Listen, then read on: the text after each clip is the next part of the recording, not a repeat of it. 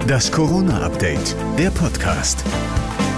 Einen schönen guten Tag. Es ist Freitag, der 4. Juni 2021. Hier ist das Corona-Update. Stand der Informationen ist circa 13.30 Uhr. Bei großen Fußballturnieren schneit Bundeskanzlerin Angela Merkel ja gerne mal überraschend bei der deutschen Nationalmannschaft rein. Das soll auch am kommenden Donnerstagabend so sein, also einen Tag vor Beginn der Europameisterschaft, aber leider nicht persönlich, so Regierungssprecher Steffen Seibert. Das ist dieses Mal nicht möglich, also findet der Termin in dieser digitalen Form kurz vor der EM statt. Videoschalte also statt Überraschungsbesuch in der Umkleidekabine. Noch ein Grund mehr für Merkel, Corona zu verfluchen.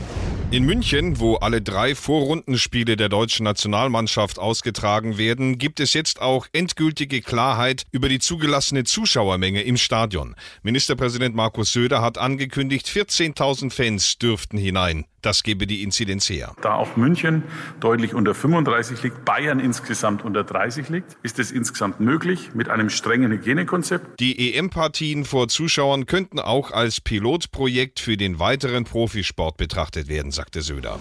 Frankreich erleichtert ab dem kommenden Mittwoch die Einreise für EU-Bürger. Wie der Staatssekretär Jean-Baptiste Djebari in einem Fernsehinterview mitgeteilt hat, gilt, euh, ab dem 9. Juni müssen vollständig geimpfte EU-Bürger Bürger keinen negativen Corona-Test mehr vorweisen, um nach Frankreich einreisen zu können. Für alle anderen reicht dann ein höchstens 72 Stunden alter Schnelltest statt des bisher vorgeschriebenen PCR-Tests. Und das noch, die Dreharbeiten zu dem Actionstreifen Mission Impossible 7 sind gestoppt worden. Die Crew rund um Hollywood-Star Tom Cruise dreht gerade in London.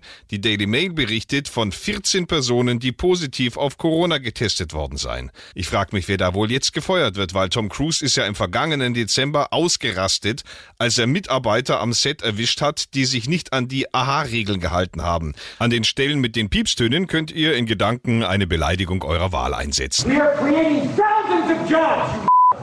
Tausende Jobs hängen von dieser Produktion ab, schimpfte Cruz. Jedenfalls befindet sich jetzt das gesamte 60-köpfige Filmteam für zwei Wochen in Quarantäne. Und das war das Corona-Update von Freitag, dem 4.6.2021. Schönes Wochenende.